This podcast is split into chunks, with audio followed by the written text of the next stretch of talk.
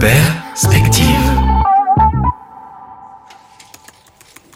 Alors là, on est dans le coworking où j'aime bien venir de temps en temps pour euh, prendre un café en travaillant. Et euh, en plus des espaces de travail, bah il y a un petit endroit là avec des canapés où on peut se poser pour euh, déjeuner, boire un café. Le soir, c'est c'est plus animé, on peut y retrouver du monde pour boire un verre. En fait, c'est un, lieu de vie qui a plusieurs ambiances au fur et à mesure de la journée. Je crois qu'il y a quelques années, je me serais jamais imaginé que je pourrais bosser dans un endroit aussi agréable.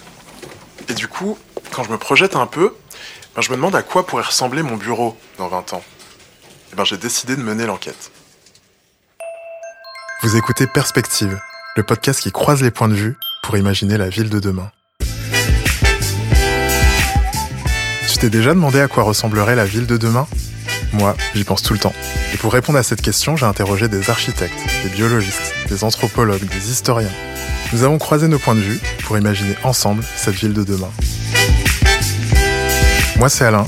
Bienvenue dans Perspective. Pour débuter mon enquête, je me suis intéressé aux récentes évolutions de nos environnements de travail. Pour ça, j'ai été interrogé Dan Sebula. Il est expert sur le sujet. Il a monté sa propre agence de conseil en immobilier serviciel et il s'est réinventé les lieux de vie et de travail. En gros, c'est un des acteurs clés sur les nouvelles façons de vivre, d'habiter et de travailler. C'est vrai que culturellement, c'est vachement intéressant l'évolution du bureau parce que c'est le reflet de la société. Quand dans les années euh, 60, 70, 80, chacun avait son propre bureau et euh, plus euh, le bureau était grand et, avec la voiture de fonction ou sa place de parking, etc., c'était que tu finalement euh, très élevé dans le dans euh, l'entreprise. Et puis on est passé au, tout flex office presque finalement où on est en open space et on n'a pas notre propre bureau. Et on est quand même en train de revenir un petit peu vers des choses peut-être moins cloisonnées, mais sur la prise en compte de aussi, c'est bien d'avoir son propre bureau, d'avoir son propre espace, d'avoir ses propres repères. En fait, à l'époque, avoir des grands bureaux individuels, c'était le Graal. Mais avec le temps, on a pivoté pour pouvoir privilégier le flex office. D'ailleurs, c'est quoi précisément ce flex office? Le flex office, c'est euh, c'est cette idée que on peut, euh, finalement occuper des espaces. euh, c'est un peu nous notre situation. On réserve des salles de réunion, donc on, est à la fois en collectif ou en individuel. On peut s'isoler. C'est une vision du travail mobile dans un espace de bureau euh, où tu n'as pas ton espace attitré. C'était une organisation ou une vision du travail qui a bien marché et qui est en train de trouver un certain nombre de, limites en ce moment. Et cette réflexion avait démarré avant le Covid. C'était déjà des enjeux adressés euh, euh, notamment par les startups américaines dans les années 2000. Le collaborateur est aussi consommateur de son propre travail, de sa propre vie et, il a, on, a, plus le choix. Du coup, euh, bah, l'immobilier s'est adapté à ça et ce, ce, phénomène du flex office est arrivé. Aujourd'hui, je pense qu'on a atteint une forme de limite par rapport à ça. Donc selon Dan, le flex office, c'est cette organisation qui permet de travailler de façon individuelle et collective dans des open space ou des salles de réunion, mais aussi de pouvoir s'isoler quand c'est nécessaire. C'est cool tout ça, mais passer 8 heures dans un bureau, qu'il soit collectif ou pas, ça peut être compliqué. Personnellement, j'aime pouvoir choisir mon lieu de travail et avoir une variété d'options. Du coup, à l'ère d'Internet et après la pandémie de Covid-19 qu'on a connue, ben je me demande si le bureau dans sa forme classique est encore une nécessité. Le, sujet du travail et du bureau est un, sujet euh, extrêmement intéressant parce qu'en fait, euh, il est en train de tellement bouger, de se transformer, qui s'inspirant de, de plein d'usages différents, que ça le rend euh, d'autant plus vivant et intéressant euh, à travailler. Elle, c'est Clémence Béchu. Elle est directrice du développement d'un cabinet d'architecture. Et cette vue, Oui, incroyable. une vue sur euh, l'ensemble des toitures parisiennes. En entrant dans ses bureaux au 17e étage, avec une vue panoramique sur tout Paris, je me dis que travailler avec une telle perspective tous les jours, ça doit être assez incroyable. On a beaucoup dit euh, après euh, la vague du, du Covid, euh, le bureau est mort, le bureau est mort. En réalité, pas du tout, parce que les, gens ont besoin de, lieux pour, travailler. Euh, c'est juste que le bureau euh, s'est complètement transformé. Il y a beaucoup de tendances qui étaient là, qui sont devenues des réalités, et qu'en réalité, les mètres carrés de bureau se sont délocalisés et répartis euh, autrement. Compte tenu du fait qu'on peut travailler de partout, en fait, le bureau n'est plus forcément un lieu où on se rend pour travailler en soi. C'est plutôt toutes les autres vertus et fonctions qu'il occupe qui sont intéressantes. En fait, un bureau aujourd'hui, il doit être réfléchi comme une sorte de, ville dans la ville, parce qu'il développe différentes fonctions et services orientés autour de la facilitation du collectif, du partage, du travailler ensemble, du réfléchir ensemble pour euh, apprendre.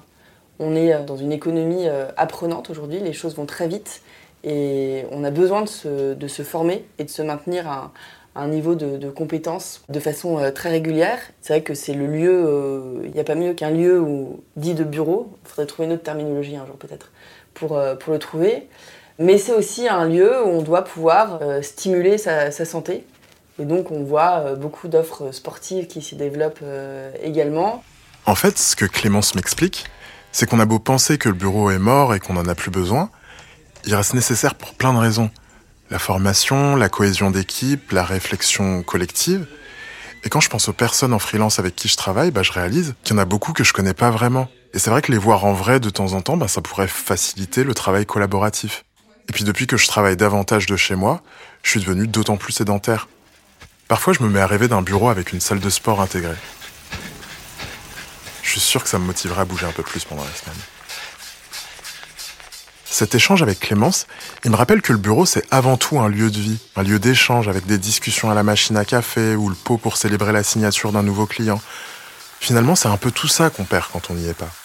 Et c'est là que le design entre en jeu. Il façonne ces moments et ces espaces en amplifiant l'impact des interactions quotidiennes au bureau. Comme le dit Antonin, architecte et designer, le design peut vraiment favoriser ces échanges. C'est marrant, quand on pense à, du design, on peut penser très vite à des lignes très épurées, une espèce de forme de minimalisme avec des angles très droits, avec des surfaces très lisses, avec des joints qu'on voit pas, avec des surfaces euh, un peu infinies, ce genre de choses, avec des lumières très blanches et tout ça. Quoi. Euh, on fait pas ça ça, ça a une tendance à lisser les choses, à, être une sorte de design un peu de tuyau, quoi, de, de, fluide. Euh, on fait quelque chose où il y a plutôt des recoins, où il y a plutôt des éléments divers, des petits espaces, des grands espaces, des, espaces longs, des espaces courts, des espaces hauts, des espaces carrés, des espaces pas carrés du tout, et qui favorisent en fait euh, des manières de se rencontrer qui soient diverses, quoi, et non pas euh, une sorte de flux continu de gens qui marchent dans le métro, quoi. L'inverse de ça, quoi. Une espèce de, de construction plus nichée, plus Peter Pan, quoi. Plus quand on arrivait à l'école d'archi, on nous disait bon, vous allez faire globalement deux types de design, soit vous ferez de l'archi Peter Pan, soit vous ferez euh, du super minimaliste, quoi. Donc où est-ce que vous vous situez là-dedans, quoi? Et je pense que pour favoriser les échanges, pour favoriser la discussion, l'interaction, c'est plutôt sur la partie euh, plateforme, un peu type d'espace différents, euh, passerelle, diversité des espaces, diversité des manières de se rencontrer. Est-ce qu'on veut se rencontrer à deux, à beaucoup un tout petit peu, euh, de, rapidement, vite ou en prenant le temps? Tout ce genre de choses, quoi. Je prends conscience que, plus que lieu en lui-même, c'est surtout la façon de le penser, de le dessiner et de le matérialiser qui favorise les échanges et les interactions. Aujourd'hui, les nouveaux immeubles de bureaux s'ouvrent sur la ville. Les rez-de-chaussée font intégralement partie de la vie de quartier, puisqu'ils peuvent accueillir des cafés, des restaurants ouverts à tous. Ils deviennent alors de vrais points de rendez-vous, on y trouve même parfois des espaces végétalisés avec des patios ou des terrasses qui permettent aussi aux employés de prendre l'air entre deux réunions, tout en boostant la biodiversité du quartier. Et ouais, parce qu'on l'a vu dans l'épisode sur la nature en ville, la ville de demain doit être accueillante pour les humains, mais aussi pour le vivant en général. Et puis ce qui m'a frappé en visitant les bureaux de Dan, c'est que l'ambiance y est hyper chaleureuse. J'en avais d'ailleurs profité pour lui demander comment il avait imaginé ces bureaux. Ah, je te remercie de me poser la question. Parce que hum, le bureau, finalement, je pense que c'est un des très grands sujets, effectivement, de, ces prochaines années, et de comment un bureau doit incarner complètement les valeurs de l'entreprise. Je les ai imaginés comme un, comme un appartement, comme un, lieu de vie de travail. Hum, on nous le dit souvent, enfin, les collaborateurs le, le citent assez spontanément, au point de vouloir ramener son conjoint, sa conjointe, ses copains. Tiens, j'ai envie de te montrer mon bureau. Moi, c'était un truc que je vivais dans mes restos. Les restos étaient assez sympas, les décos étaient chouettes. Et je voyais que les collaborateurs, les serveurs, les serveuses, euh, barman, etc., euh, me demandaient, ça te dérange si euh, mes parents viennent dîner ce soir, j'ai envie de leur montrer, j'ai envie de leur... Et j'ai reproduit quelque part, à travers ce cabinet de conseil, cet esprit puisque au final, nous, on crée des lieux de vie, donc euh, tant qu'à faire, euh, On peut pas ne pas être soi-même un lieu de vie pour être cohérent. Et je vois que c'est ça a un effet un effet hyper hyper positif sur les collaborateurs. C'est cette capacité à avoir bah, son espace collectif, des espaces plus privés où tu peux t'isoler pour te concentrer, pour euh, avoir ton intimité et à la fois c'est un lieu de débat, c'est un lieu de célébration, c'est un lieu où on fait vraiment des fêtes. On a une cuisine, on a un bar, voilà, on a des jeux vidéo. Ça fait pas cliché en fait de le dire parce que je vois que ça c'est quelque chose qui est spontanément cité comme étant euh, un élément fédérateur et, ce qui nous permet de, se rattacher en, entre nous et d'avoir un sentiment d'appartenance. Dans les bureaux de Dan, il y a des espaces collectifs, des espaces plus privés mais aussi des espaces de célébration, des espaces de jeu, parce que c'est ça un bureau en fait. Dans cet esprit, on pourrait penser qu'ajouter un baby-foot ou un billard, ce serait la cerise sur le gâteau. Mais est-ce que c'est vraiment ce qu'il faut pour créer un environnement de travail optimal? Alors on n'a pas de baby-foot, mais euh, l'usage est quand même très orienté ou très proche de, des projets qu'on mène pour nos clients. C'est-à-dire qu'il y a une vraie cohérence. On serait ici dans, voilà, dans un coffee shop, ça, ça, marche c'est un vrai lieu de coworking ou un lieu de séminaire, tout ça, ça marche. Donc c'est plutôt cette vision-là que de dire on met des trucs euh, un peu ludiques qui vont permettre un peu de se divertir. Parce que finalement, le contresens que nous on observe, c'est souvent de penser d'avoir, mais ça c'est assez français, c'est que le travail c'est un peu pénible. Et donc du coup, euh, on va ramener énormément de divertissement au travail ou de code. On parle de code de l'hospitalité ou de code du retail, comme si finalement il fallait un peu se cacher des codes du travail. Et je trouve que c'est un contresens. Au travail, on vient travailler. Au travail, il y a une expérience de travail. Il faut simplement l'augmenter. Il y a un curseur à placer pour rester dans une culture de travail. Et c'est vrai que c'était un mouvement très anglo-saxon qui a tout de suite, très rapidement, considéré le travail comme étant euh, un lieu, un lieu de vie aussi. Je pense que les vraies critiques sur ces choses très ludiques dont, dont on parle là, c'est simplement euh, quand on veut euh, coller des images, quand on veut faire euh, ce pas de côté en disant tiens, je vais ramener des choses parce que il paraît que ça marche, euh, c'est là où ça marche pas. Je pense qu'on peut avoir un billard et, et travailler. Euh, je pense que c'est aussi un sujet générationnel c'est aussi un sujet de confiance euh, que des managers peut-être plus âgés doivent avoir envers leurs collaborateurs plus jeunes. Et, euh, et ça vient pas en opposition, ça vient en complémentarité. Mais est-ce que ça veut dire qu'il faut faire évoluer nos manières de voir le travail? Ouais, complètement. C'est pas contre c'est pas contre-intuitif. On a un bar, on a ici une, un, un, jeu d'arcade. Ils sont pas là toute la journée à boire des coups et à jouer aux jeux vidéo. C'est donc euh, on part du principe que les gens sont, sont sérieux, sont investis, sont engagés. Et il y a des moments, bah, ça nous permet de décompresser, de se retrouver autour d'une coupe de champagne. Et euh, ça fait du bien, c'est des petites capsules dans sa journée, on a le droit de ça. Ça vous donne envie de travailler avec nous? Vraiment.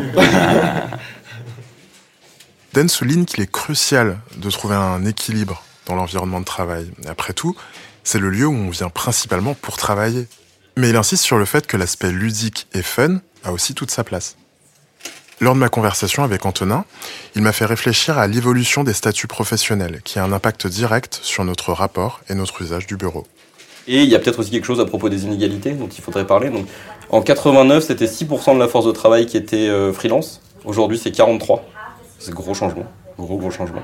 Et en plus, si on, se rajoute euh, l'idée qu'on puisse travailler depuis n'importe où, euh, donc on travaille 2-3 jours en moyenne hein, depuis euh, ailleurs qu'un bureau en tout cas. Ça, ça fait un doublé euh, qui fait des changements d'habitude de travail qui sont énormes. Donc comment ça transforme le lieu de travail?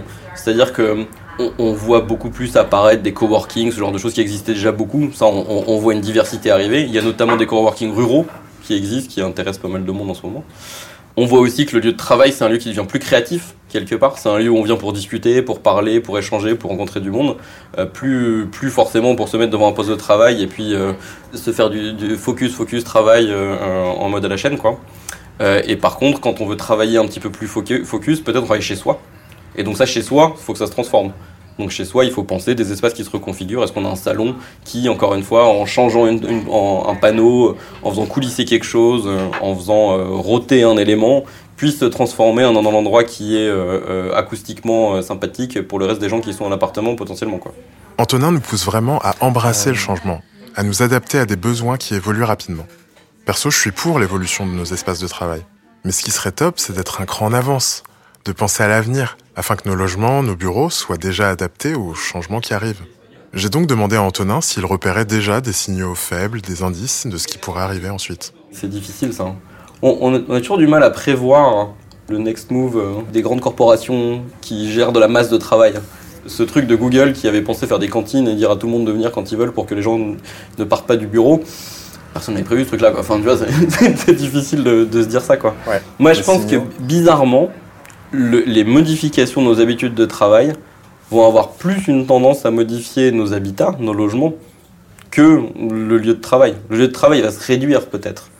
Il va être, mais il est déjà pas très, il est pas très formel aujourd'hui. Notre habitat de travail aujourd'hui, il n'est pas idéalement des petits, euh, des éléments morcelés où on est tout seul devant un ordi. On est d'accord, ça c'est, ça existe, mais c'est pas notre vision idéale du travail d'aujourd'hui. On a plutôt une vision où l'endroit où on va travailler, c'est un endroit d'échange, c'est un endroit qui est moins formel, pas créatif quoi, quelque part, plutôt la partie créative du travail quoi. Par contre, nos, nos, logements sont, sont pas adaptés au travail d'aujourd'hui, ça c'est sûr quoi. Toutes ces vidéos très marrantes sur YouTube où on voit les, les présentateurs là, de la BBC qui se font interviewer, il y a un enfant qui passe derrière, là. enfin ce genre de truc quoi. C'est, ça, c'est tout ça qu'on voit comme, comme, comme je pense différence, euh, comme évolution quoi. Ce qui va se passer aussi peut-être, c'est que tous ces mètres carrés dont on sait pas quoi faire à la défense, peut-être qu'ils seront dédiés à l'habitat quoi. Peut-être qu'on les transformera en habitat quoi, parce que ces millions de mètres carrés de, de bureaux il y en aura peut-être plus tant l'utilité que ça. En tout cas, pas 5 euh, jours, euh, 5 jours par semaine en total. Quoi. Donc qu'est-ce que ça a comme impact là-dessus hein? Potentiellement rediriger ces plateaux euh, et les transformer en habitat. Quoi. On le voit beaucoup ça en co-living. On voit beaucoup euh, des, promoteurs qui essayent d'acquérir de, de, de, des biens qui étaient destinés à du bureau et les transformer en, habitat, quoi, en co-living. Quoi. Donc, le lieu du travail tend à être moins normé on a déconstruit l'image de l'immeuble de bureau classique pour y intégrer de plus en plus de logements, des espaces de détente qui cohabitent avec l'environnement professionnel. Le changement dans les manières de travailler, ça va influencer là où on dort. C'est-à-dire si on est à l'hôtel quelque part pendant 5 jours, l'hôtel il va, il va devoir se transformer pour qu'on puisse y travailler parce qu'on on va avoir plus cette habitude-là. Quoi. Euh, en fait, il y a une forme de, nomadisme. Il y a une sorte de nomadisme de travail ou de no nomadisme euh, mid-stay, short-stay. quoi. Et encore, avec l'avion et tout ça, c'est pas si sûr que ça, tout ça. Moi, ce que je pense, c'est que oui, on a déjà fait cette étape euh, il y a 20 ans à peu près. Deux, on veut plus d'un bureau formel euh, en, cravate avec des postes de travail alignés les uns à côté des autres. Ce qu'on veut, c'est des choses beaucoup plus ouvertes. On veut des salles de réunion où on puisse euh, être debout, faire de la créativité, dessiner, bouger des choses. Enfin, c'est plutôt cette idée-là, quoi. Ça, elle est déjà là quelque part, quoi. Le changement post-Covid, il est plutôt peut-être que ce type d'espace vont réduire. Il va y en avoir besoin de moins. Et du coup, on va peut-être pouvoir transformer les espaces récupérés en habitats. Et par contre, ce qui est évident, c'est qu'il faut changer nos, manières de dessiner les habitats pour s'adapter aux deux jours où on travaille à la maison. Selon Antonin, étant donné que le travail à domicile prend de plus en plus de place, nos logements devront s'adapter à cette nouvelle fonction. On a d'ailleurs parlé ensemble de la modularité des logements dans le premier épisode de ce podcast. Je vous invite à aller l'écouter. Revenons à nos bureaux. Avec de plus en plus de personnes travaillant à domicile, il devient nécessaire de repenser l'utilisation des bureaux non occupés. La transformation de ces espaces en habitation semble être une solution idéale pour pouvoir faire face à la pénurie de logements dans certaines grandes villes. De plus, je suis convaincu que nous allons progressivement adopter des modes de travail nomades, ce qui signifie que les lieux de déplacement tels que les hôtels, les avions, devront également s'adapter pour offrir des environnements de travail confortables. Personnellement, il m'arrive souvent d'avoir besoin de travailler en déplacement, mais malheureusement, c'est pas toujours aussi confortable que ce que je souhaiterais. Je crois que j'aime bien cette vision d'un monde où le travail nomade est facilité. Clémence a ajouté une brique supplémentaire à ma réflexion. Pour imaginer les bureaux de demain, il faut d'abord commencer par imaginer les futurs métiers. Les codes de la ville sont complètement à l'intérieur. Et voilà, je pense que le bâtiment de bureau, il doit, être pensé comme ça. Et il y a un, un autre sujet, quand on pense à dans 20 ans, au-delà de la question de l'usage, se dire quels sont les métiers qui seront dans le bureau demain. Parce que ça paraît, on est dans une transformation énorme. Il y a une étude qui était parue en 2020 qui stipulait que 80% des métiers qui existeront en 2030 n'existaient pas alors. Donc on est aujourd'hui près de 3 ans après. En fait, c'est intéressant de se dire, bon, alors quels seront les métiers dans 20 ans et donc euh, comment est-ce que je dois penser mes bureaux pour que dans 20 ans, euh, ils soient encore euh, au goût du jour? Et donc, euh, tous ces nouveaux métiers, ils sont euh, beaucoup dans le monde de, la tech, de l'intelligence artificielle, Je pense que demain, euh, le métier de biomiméticien, il existera aussi dans, dans les entreprises.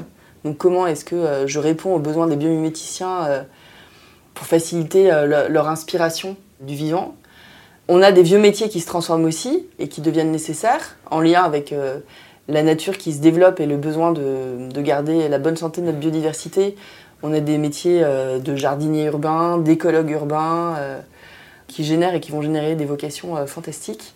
Puis le, le, métier de la santé se transforme aussi énormément. Mais alors comment est-ce qu'on intègre ces futurs métiers dans les projets architecturaux? On essaie d'y réfléchir. Euh, après, euh, un, pro un, projet, euh, il répond à beaucoup de beaucoup d'enjeux et dont, dont économiques. Et puis on n'est pas forcément avec des, des, gens qui ont toujours l'ouverture d'esprit de pouvoir... Euh, mais on essaie d'être euh, force de proposition autant que possible et, et d'aménager les espaces différemment. J'avais pas pensé à ça, je dois dire. Nos métiers et aspirations professionnelles continuent d'évoluer donc imaginer la ville de demain, c'est aussi prendre ça en considération. Même au travail, nous aurons besoin de plus de nature, de mobilité douce. Tout ça, ça me rappelle l'idée d'Antonin, qui m'a parlé de son bureau idéal. Dans 20 ans, moi ce que j'aimerais bien, c'est qu'on ait à à peu près une heure et demie de Paris, une sorte de maison euh, de grange qui a été réhabilitée avec une partie travail et peut-être des petites cabines un peu de loin en loin qui soient posées et où en fait tous les collaborateurs peuvent venir quand ils veulent quoi. Donc ça c'est un peu le lieu le lieu de centralité, donc on y vient, j'en sais rien, moi, une semaine tout, par mois, en tout, deux semaines par mois, une semaine par mois, quelque chose comme ça, quoi. Et on s'y retrouve pour des éléments clés du bureau. Euh, les gens peuvent y aller évidemment dans leur vie civile, quoi. Ils peuvent y aller avec leurs conjoints, avec leurs conjointes, avec leurs enfants, s'ils veulent, ils peuvent aller là-bas. Ça, fait aussi office de maison secondaire, quelque part. Et dans la ville, on a un tout petit espace. Euh, on a une salle de réunion, deux salles de réunion, où on peut euh, se rencontrer ponctuellement, se voir et tout ça, quoi. Et chez soi, on a un lieu, on a 10 euh, mètres carrés euh, qui sont dédiés au travail de tous les jours et qui, qui est isolé phoniquement. On peut crier sur des collaborateurs sans euh, embêter euh, ses conjoints conjointes. Je trouve cette solution imaginée par Antonin assez radicale, mais très attirante. Ce qui manque terriblement en ville, c'est de l'espace, du verre. Avoir deux bureaux, un en périphérie de la ville avec de l'espace et de la nature, puis un autre au cœur de la ville pour les réunions et les rendez-vous, c'est brillant. Et puis, penser le lieu de travail comme un lieu de vie, ça permet d'accueillir les entreprises, les travailleurs indépendants et les habitants au sein d'un même espace, de limiter le sentiment d'isolement que peut provoquer le télétravail parfois. Et puis ça permet de créer de la cohésion au sein d'un quartier. Toutes ces perspectives, partagées par Dan, Antonin et Clémence, me font me replonger dans mon questionnement de départ.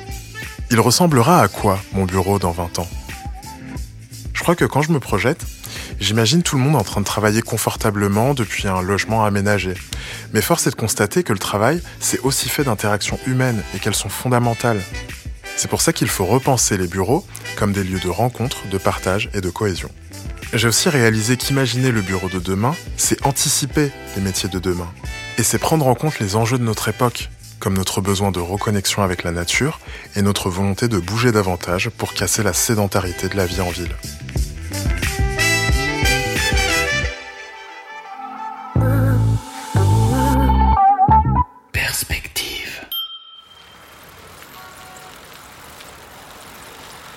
Je viens d'arriver à Strasbourg là. Euh, alors vous l'entendez peut-être, mais je suis en train de faire du vélo. Et cette ville, elle est hyper optimisée pour les cyclistes. Il y a des pistes cyclables partout, avec de beaux espaces verts, des rangées d'arbres. Pas mal de tramways aussi. C'est hyper agréable, c'est calme, on y respire bien. Ça me fait penser à certaines villes comme Hambourg ou même Amsterdam. Eux, c'est vraiment les champions des mobilités douces. Hein. C'est vrai que ça change des heures passées dans les bouchons ou entassées dans les rames de métro. Du coup, je me demande, est-ce qu'on peut transformer nos villes en changeant simplement nos déplacements? Là, ce sera l'objet de ma prochaine enquête. En attendant, retrouvez tous les détails de mes recherches dans le descriptif de ce podcast. Quant à moi, je vous donne rendez-vous le mois prochain pour un nouvel épisode de Perspective.